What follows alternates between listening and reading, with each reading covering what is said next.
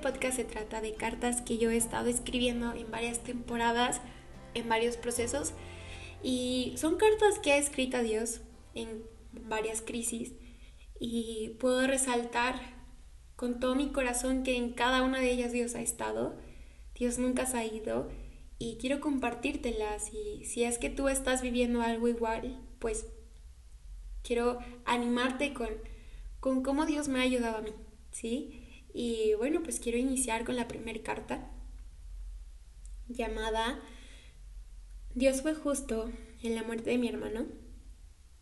Yo recuerdo que después de enterrar el cuerpo de mi hermano, ah, llegamos a casa y bueno, se fueron algunos que estaban con nosotros y solo quedamos mi papá, mi mamá, mi hermano y yo y dormimos juntos los cuatro porque ah, había un sentimiento muy extraño, un dolor horrible, unas dudas y preguntas extrañas en cada corazón y el tenernos cerca fue como ah, estamos juntos, ¿no? Pero bueno, eh, llegamos, dormimos, estábamos cansados y llegamos a dormir y recuerdo que bueno, la noche fue, fue tan complicada, mi mamá entre sueños lloraba, ah, yo solo abrazaba a mi hermanita y mi papá con crisis también.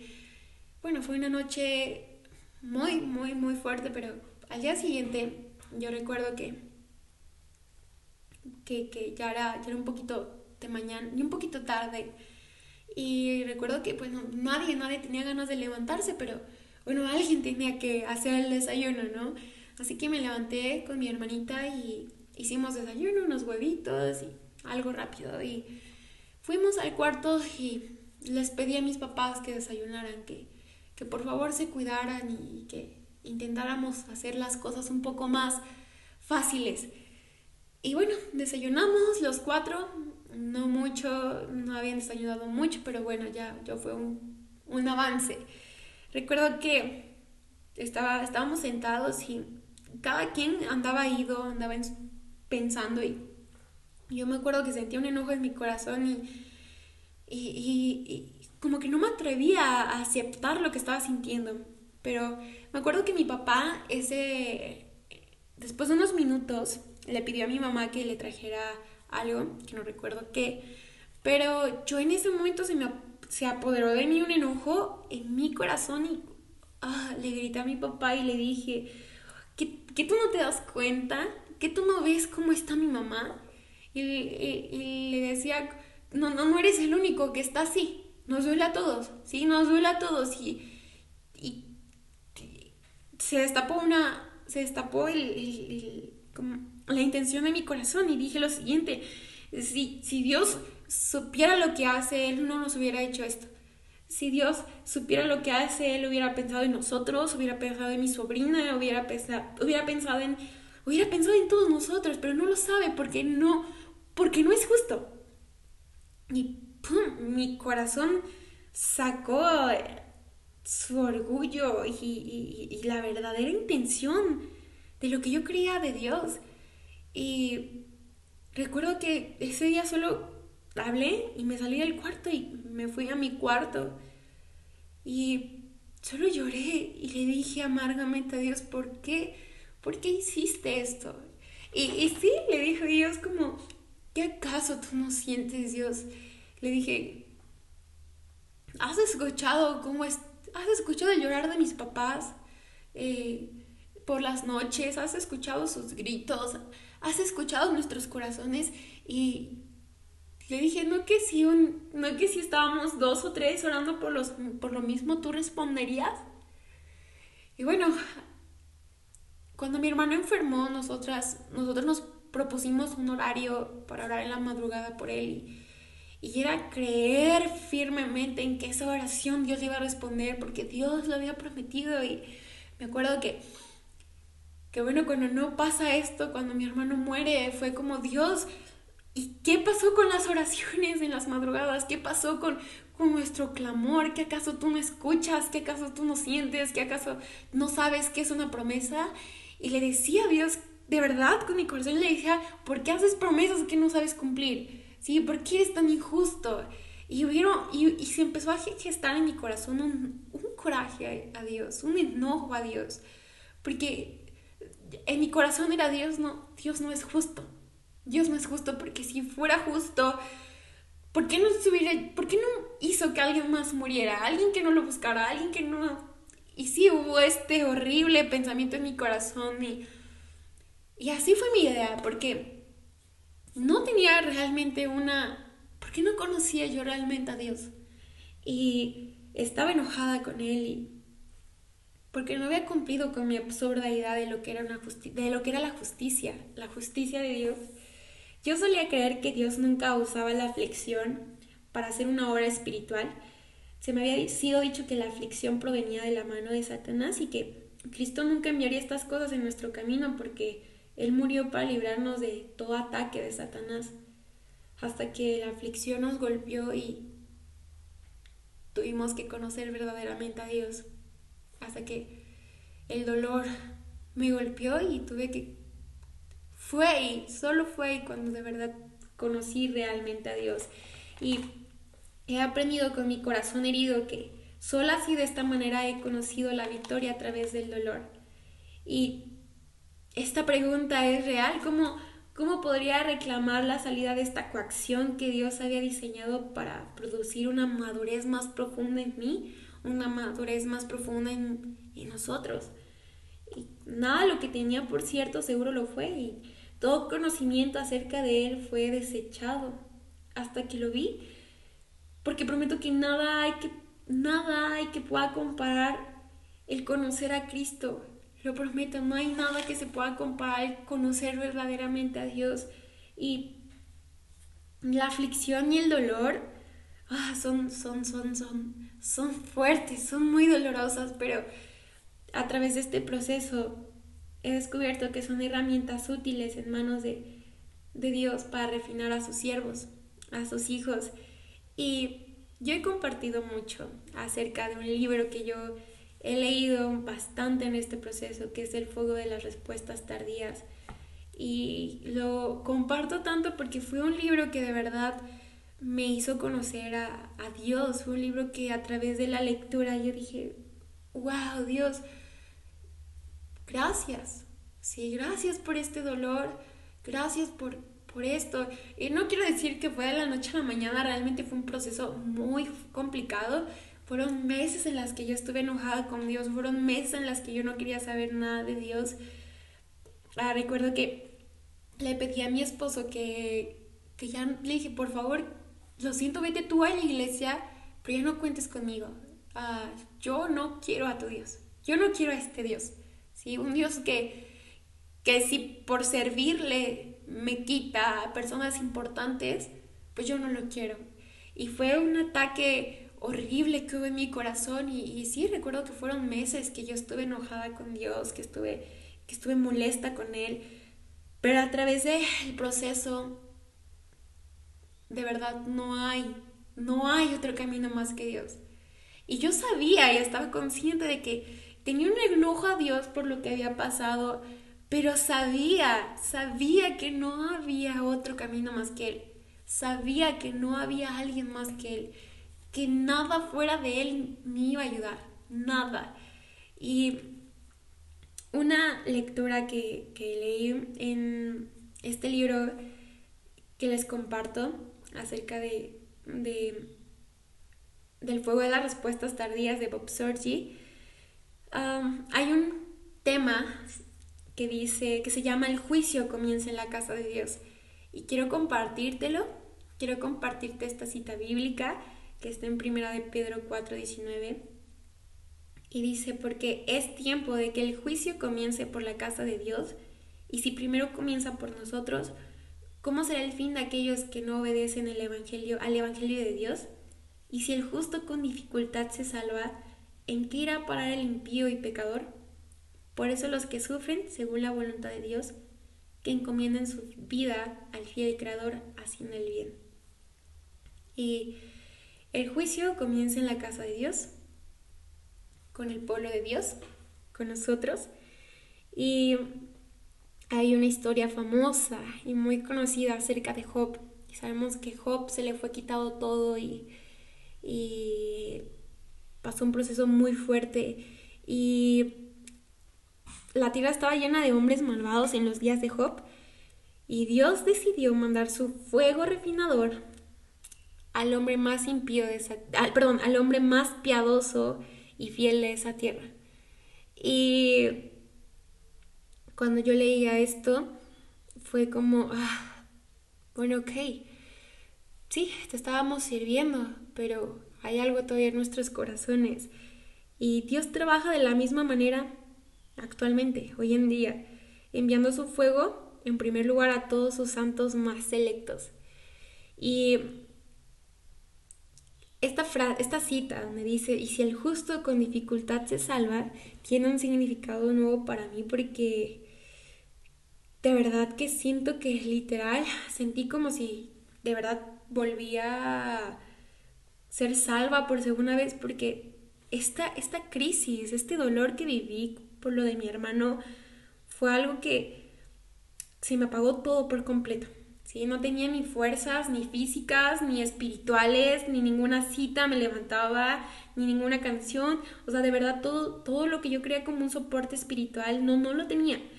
Y lo único que me mantuvo fue la misericordia y gracia de Dios, pero de verdad que cuando escucho esta cita bíblica decir, y si el justo con dificultad se salva, pues me da un poco de, de, miedo porque, bueno, yo desde pequeña fui criada en, en, en la iglesia, mis papás son pastores y me acuerdo que desde pequeños nosotros íbamos a la iglesia, clases bíblicas, discipulado, este, congresos y bueno, son varios años que llevo en el camino así, ah, bajo, bajo, pues sí, en la iglesia. Y cuando escucho esto de que, sí, nosotros con dificultad nos salvamos, ¿qué va a ser de aquellos que son impíos y pecadores, no? O sea, ¿en qué irá a parar el impío y el pecador? cuando el fuego del Señor, cuando el fuego de Dios toca. ¿Sí? Y te lo hago, te, pregunto, hago esta misma pregunta que yo leí hace, un, hace unos meses. ¿Estás listo para el fuego de Dios? Porque Jesús lo dejó en claro, todos serán sazonados con fuego. Marcos 9:49. Todos. Job, yo, tú, todos, todos seremos sazonados con fuego. Y es un fuego que, que confirma nuestra posición en Cristo y dirige nuestros corazones a mayores dimensiones de, fructificación del reino. Y no hay, actualmente no podría yo decirle a Dios, Dios, claro que aún sigue sinceramente esta pregunta, ¿por qué Dios? Pero actualmente le digo a Dios, bueno, después de hacer esta pregunta es como, bueno, gracias, porque te he conocido, Dios. Y lo prometo, que a través de este dolor que he vivido, a través de este golpe, sí me sigue doliendo. Y hay días que sigo, no hombre, esto está cañón, ¿verdad? Pero he conocido a Dios. De verdad que he conocido a Dios y, y ahora con el dolor de que mi hermano no lo, no lo puedo ver, puedo decir gracias Dios porque te conozco a ti porque te conozco a ti real y porque ya no hay otro deseo en mi corazón más que Dios, sinceramente ya no hay más más que Dios. Y hay una cita bíblica que está en Isaías 48:10 que dice, te he probado en el horno de la aflicción. Y la aflicción produce una desesperación dentro de nosotros y cada uno lo va a enfrentar de diferente manera. Algunos lo enfrentan tratando de sobrevivir, otros atacando a quienes lo rodean y a, otros colapsando pero el propósito de Dios es que en la aflicción que estemos viviendo, la manera en cómo podamos enfrentarlo es buscando desesperadamente su rostro. Y lo prometo que si yo no hubiera intentado buscar a Dios, yo estuviera perdida. Si estuviera perdida porque a pesar del enojo que muchas veces sentí en mi corazón, yo era consciente de que ya no había más que Él y a pesar de sentir este enojo y sentí que me falló y sentí que me lastimó Dios, era como, te quiero buscar porque sentía en mi interior como este deseo de buscarlo, de saber de Él, de, buscarlo a Él. Y un ejemplo es nuestro amado Jesús, que quien en la angustia oraba con mayor intensidad. Y quiero animarte a eso, que en la angustia que estés viviendo puedas orar con más intensidad. Te prometo que lo único que a mí me ayudó a salir de esto fue buscar desesperadamente a Dios. Aún con mi enojo, aún con mis preguntas, aún con mi dolor, fue buscar a Dios. Sí, fue buscarlo y decirle, Dios, está bien, ya lo hiciste, ok, no entiendo por qué, pero te prometo que te amo y que no hay algo más, ya no, no tengo algo más. Y lo único que me ayudó a volver a, a encontrarme con Él fue, fue buscarlo, fue, fue estar con Él. Y a veces Dios utiliza la aflicción para producir un apetito por el cielo. Él quiere que nuestras mentes se preocupen por cosas celestiales. Y este a veces lo he guardado con todo mi corazón porque, sí, Dios utilizó esta aflicción para que pudiéramos ver hacia el cielo. ¿Y cómo no ver hacia el cielo, verdad? Si aparte de Jesús está mi hermano ahora ya. Y creo que nos hemos acostumbrado tanto a lo terrenal, terrenal a los sueños de esta tierra, a, los propósitos de esta tierra, que, que nos alejamos de Dios, nos alejamos de lo que realmente importa, de lo que, de lo que realmente debemos de hacer como hijos de Dios, ¿no? Y tengo muy en claro que sin esta aflicción probablemente la iglesia en donde están pastoreando mis papás sería igual, mi vida, mi corazón sería igual, mi familia estaría igual como antes, sin, sin ver hacia el cielo. Porque sí, servíamos a Dios con todo nuestro corazón, pero, pero no era todo. No había algo más de Él. Y cuando vemos hacia el cielo es ser conscientes de que aquí no es nuestra casa, que venimos de paso.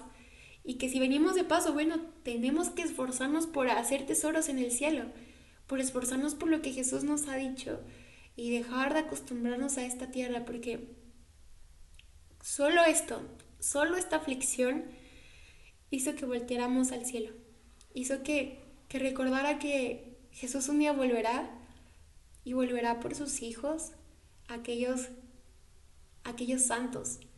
Y le he dicho a Dios, si no fuera por esto, yo, yo no sé si mi corazón estuviera preparado y quiero compartirte otras, otras a veces que Dios ocupa a través de la aflicción. Y Dios utiliza la aflicción para traernos de regreso a la obediencia. A veces Dios utiliza la aflicción para llevarnos a un mayor conocimiento de Cristo. A veces también Dios utiliza la aflicción para una mayor madurez espiritual.